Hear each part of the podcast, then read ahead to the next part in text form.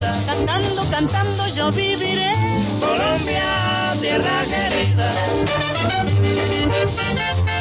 Pues eh, Juan Pablo es lo que se siente hoy. Eh, Colombia no duerme. Colombia está muy dolida, muy triste. Nos vemos como una alerta roja en la región. No sabemos a quién señalar. No sabemos cuál es la verdad de lo que está pasando. Estamos en manos a merced de unos videos terribles en donde vemos en esos videos pues una un excesivo uso de la fuerza a los manifestantes. Vemos igualmente cómo atacan a la fuerza pública un reducido sector, yo no diría de, manifest- de manifestantes, sino de vándalos. El gobierno dice que estamos ante un golpe de terrorismo urbano financiado por el narcotraficantes, por eh, antiguos eh, militantes de las FARC, las disidencias. Es realmente un momento muy difícil. Y la gente pues está sin rumbo. Con cualquier persona que usted hable, de familia, de amigo, de la calle, ¿qué, qué está pasando en Colombia? ¿Por qué nos estamos matando? Por eso lo saludo con el maestro Lucho Bermúdez. En segundos, Ana nos va a contar del artículo de portada del New York Times. Colombia explota. Colombia explota, dice el New York Times. Colombia, tierra Y la entrevista que tuvimos ayer con el presidente de la Comisión de Derechos Humanos del Congreso de los Estados Unidos apunta que lo peor está por venir, porque encima de todos nuestros problemas, la ayuda de los Estados Unidos está siendo fuertemente, fuertemente cuestionada. En igual sentido, se escuchan mensajes de la Unión Europea. Así es de que solo me queda Colombia, tierra querida. Numeral, Colombia explota, numeral, no puedo dormir, numeral, eh, Colombia, tierra querida. No sé, Juan Pablo, ¿qué ha pensado? Pues Julio, otra vez eh, noches del horror. eh, usted lo mencionaba, cada día los videos son más desconcertantes. Tal vez el más doloroso es el de Pereira, ya nos detendremos en esa historia, que es realmente, realmente triste, realmente dolorosa, realmente condenable. Cada noche nos duele Colombia y cada despertar nos duele más. Numeral. Gracias por la canción, Julio. Numeral. Querer a Colombia es. Hoy queremos hablar de querer a Colombia. Inspirados en esta canción que usted acaba de ponernos, Julio, Colombia, tierra querida. Querer a Colombia es bajarle la atención, dialogar como están invitando los rectores de las universidades y los académicos.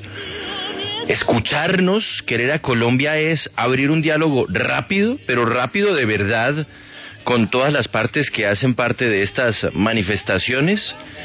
Querer a Colombia es reconocer cuando se ha cometido un error y tener la suficiente humildad para decir sí me equivoqué o sí nos equivocamos. Numeral querer a Colombia es garantizar el paso de ambulancias, de alimentos, de tractomulas, de eh, toda la carga para que puedan abastecerse las ciudades. Numeral querer a Colombia es seguir protestando y pidiendo los derechos, pero, pero, pero, manteniendo la calma. Numeral querer a Colombia es, bueno, que los policías también demuestren cariño a los ciudadanos, a los manifestantes. Numeral querer a Colombia es, hoy tratemos de hablar en positivo, Julio. Tratemos de hablar en positivo, porque es lo que necesita en este momento el país, los colombianos, todos. Querer en, a Colombia es, es urgente, urgente, Julio, urgente, que empecemos a mirar esto de una manera distinta, porque si seguimos como lo estamos viendo, hasta vehículos particulares disparándole a los manifestantes, estamos acercándonos a una situación cada vez más y más inmanejable. Numeral querer a Colombia es. Juan Pablo, querer a Colombia es. ¿Usted me puede confirmar si esta noticia que veo en el resumen de las últimas 24 horas de la W es correcta? Es que precisamente para analizar, para buscarle una salida, la reunión, la reunión del gobierno nacional y de sus delegados con los señores del paro es el lunes. Sí, es correcto, es correcto, eso se ha anunciado hasta dentro de, imagínese usted, hasta dentro de cinco días se estará dando la reunión eh, más esperada. Eso, es querer a Colombia? Mm. En este momento... Bueno, pues Julio, la reunión... Programar una reunión el miércoles para el lunes siguiente. ¿Es que de verdad no están entendiendo el problema? Caramba. Pero, pero es que Julio, la reunión de ayer. Ayer hubo reunión multitudinaria en Casa de Nariño. Cada día se pierden más los protocolos, ¿no? La pandemia ya es una eh, eh, es un chiste ante lo que estamos viviendo. Entonces, mesa gigante, un montón de invitados en la casa presidencial, encabezada la reunión, por supuesto, Iván Duque. Pero los invitados son los mismos de siempre, los que siempre, mejor dicho, los que ya deberían tener hasta carnet de, la Casa de Nariño, los empresarios, los gremios, los representantes del sector productivo. Pero ¿dónde están con los que se tiene que hablar, que son los que están haciendo el cacerolazo todas las tardes, que son los que ayer salieron a las calles? Querer a Colombia es abrir los canales de diálogo, como decían, insisto, lo que decían ayer los, los rectores y los profesores de las universidades, querer a Colombia es escucharnos, no encerrarnos. Y el gran problema es que muchos, muchos han preferido empezar a anular o a cancelar el punto de vista contrario porque se considera que mejor que no existan. Y así es estamos en una, en una desgracia para la democracia, porque en un país en donde cada orilla política se considera que el otro no debe existir, es un problema. Joana, noticia de hoy.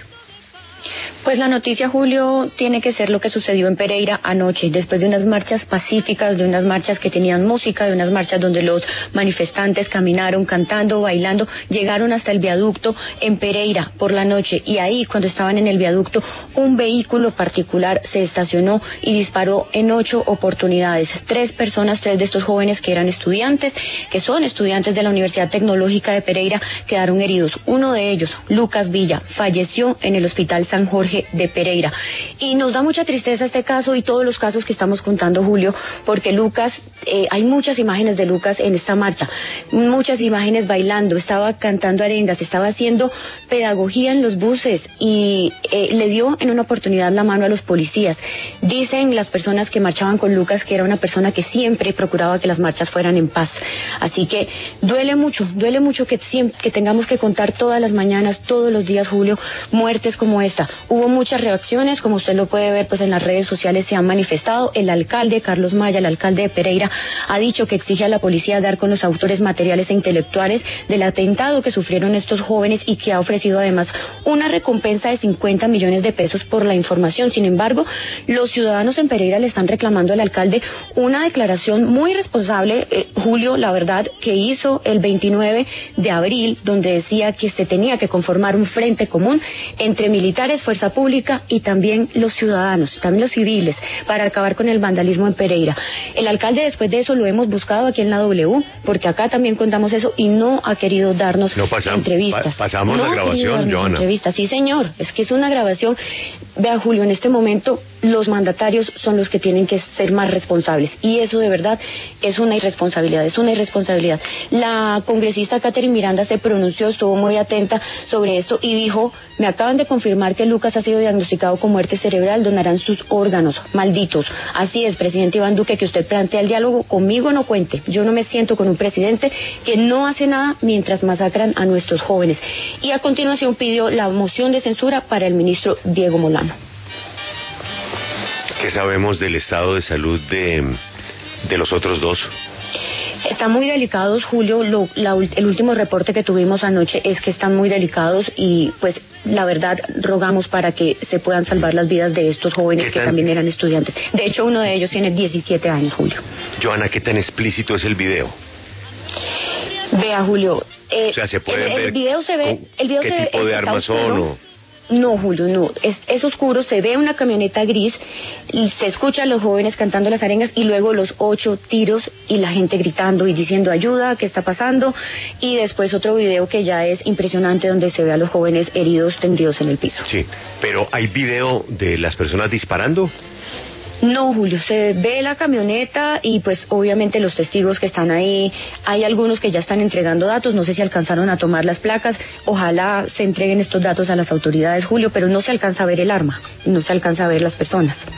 Terrible. Terrible. Juan Pablo, otra noticia del día.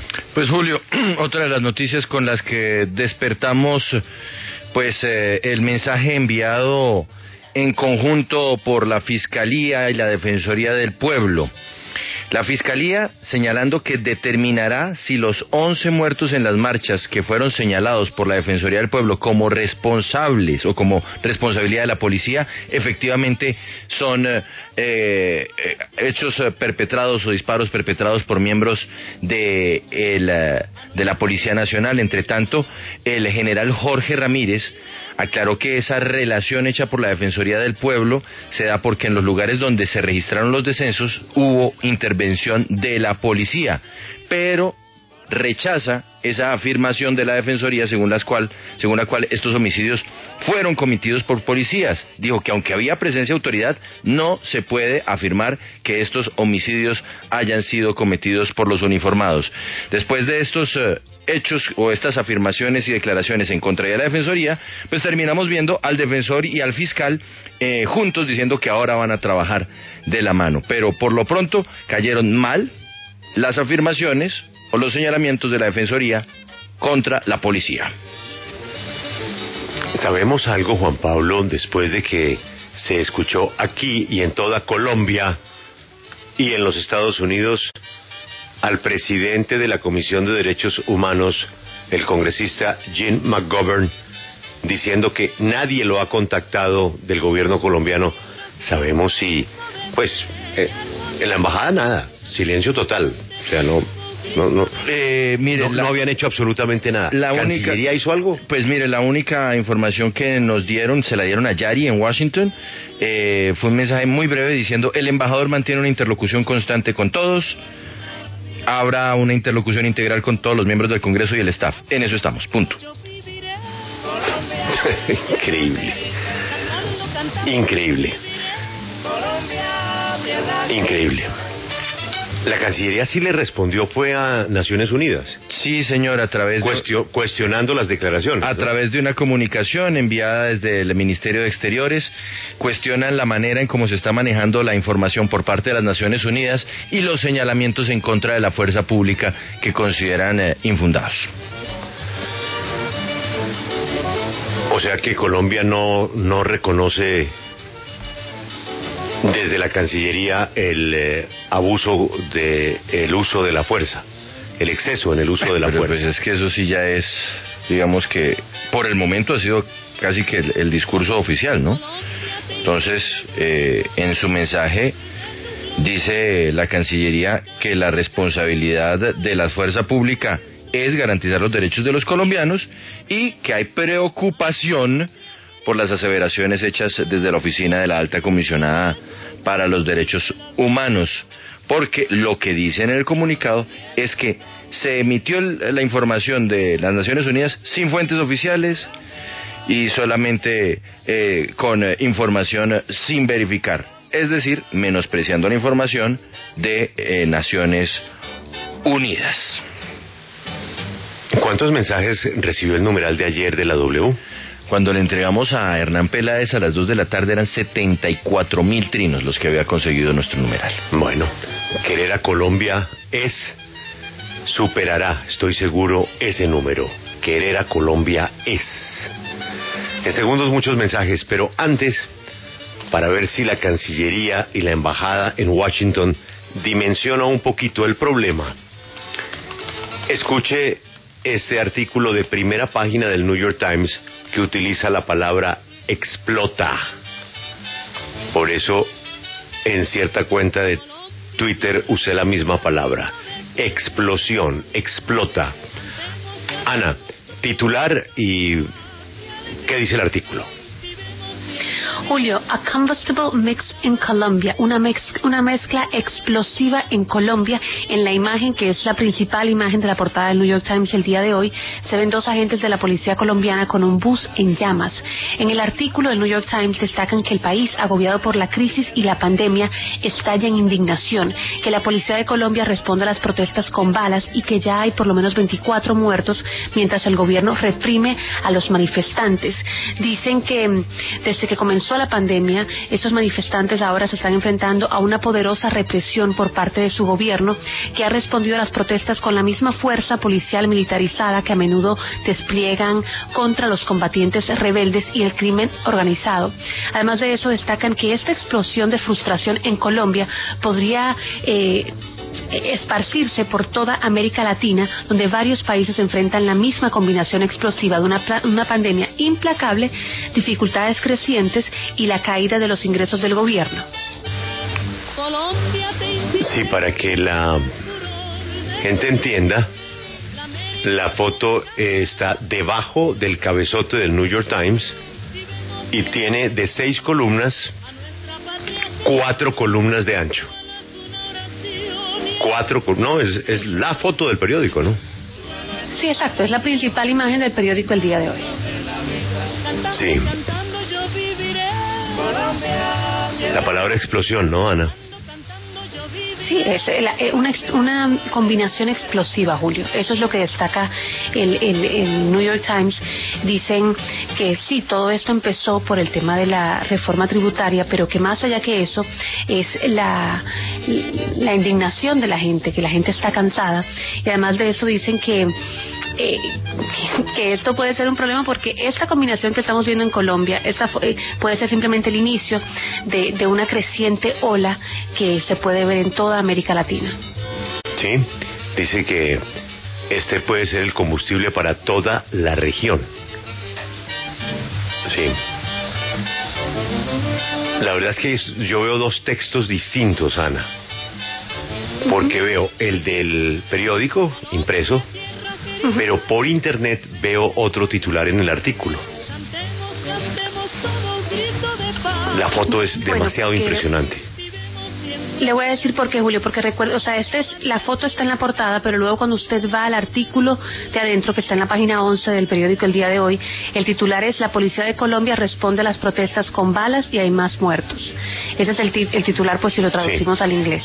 Y, en, eh, y en Internet dice Colombia, coma, strained by pandemic, coma, explodes in protest. Eh, lo voy a decir. Si usted va a newyorktimes.com, Colombia, coma, strained by pandemic, coma, explodes in protest. Sí, Colombia, forzada por la pandemia, explota en protestas. Correcto. A ver qué dice el embajador en Washington, si no será el momento de, de que Colombia comience a, hablar con la gente y a dar las explicaciones, pero como dice Juan Pablo, y como dijo el señor McGovern, ¿no? Eh, los videos hablan por sí solos, así es de que lo, el principio es comenzar por reconocer, reconocer que en unos casos puntuales que ya tiene documentado el, el Estado colombiano, sí hubo abuso de fuerza. Mm. Pero si usted no lo reconoce, Juan Pablo, pues la conversación se acaba porque dice el señor McGovern, esos son teorías, dijo teorías conspirativas. correcto, Son, son inventos del gobierno de que hay terrorismo urbano. No, no, no, señor, venga, le contamos. Pero además, aquí en este caso, efectivamente, los policías respondieron porque se sintieron atacados y se les fue la mano. Y allá saben muy bien, ¿no? Lo que es el abuso de la fuerza por parte de la policía. Pero además no podemos olvidar que el mensaje hace dos meses, tres meses, cuando por primera vez hubo una, se abrió un canal de diálogo entre el gobierno Biden y eh, el gobierno Duque, el primer mensaje fue, nuestra prioridad son los derechos humanos. No hablaron de narcotráfico, no hablaron de comercio exterior, no, no. nuestra prioridad son los derechos humanos. Y mire pues la respuesta que le está dando de momento el gobierno colombiano a su mejor aliado en la, región. Pero, ¿usted le parece lógico? ¿Usted sabe cuánta gente hay en la embajada de Washington? Staffers, asesores, oficina de prensa, embajador, ministro plenipotenciario, ministro... Con...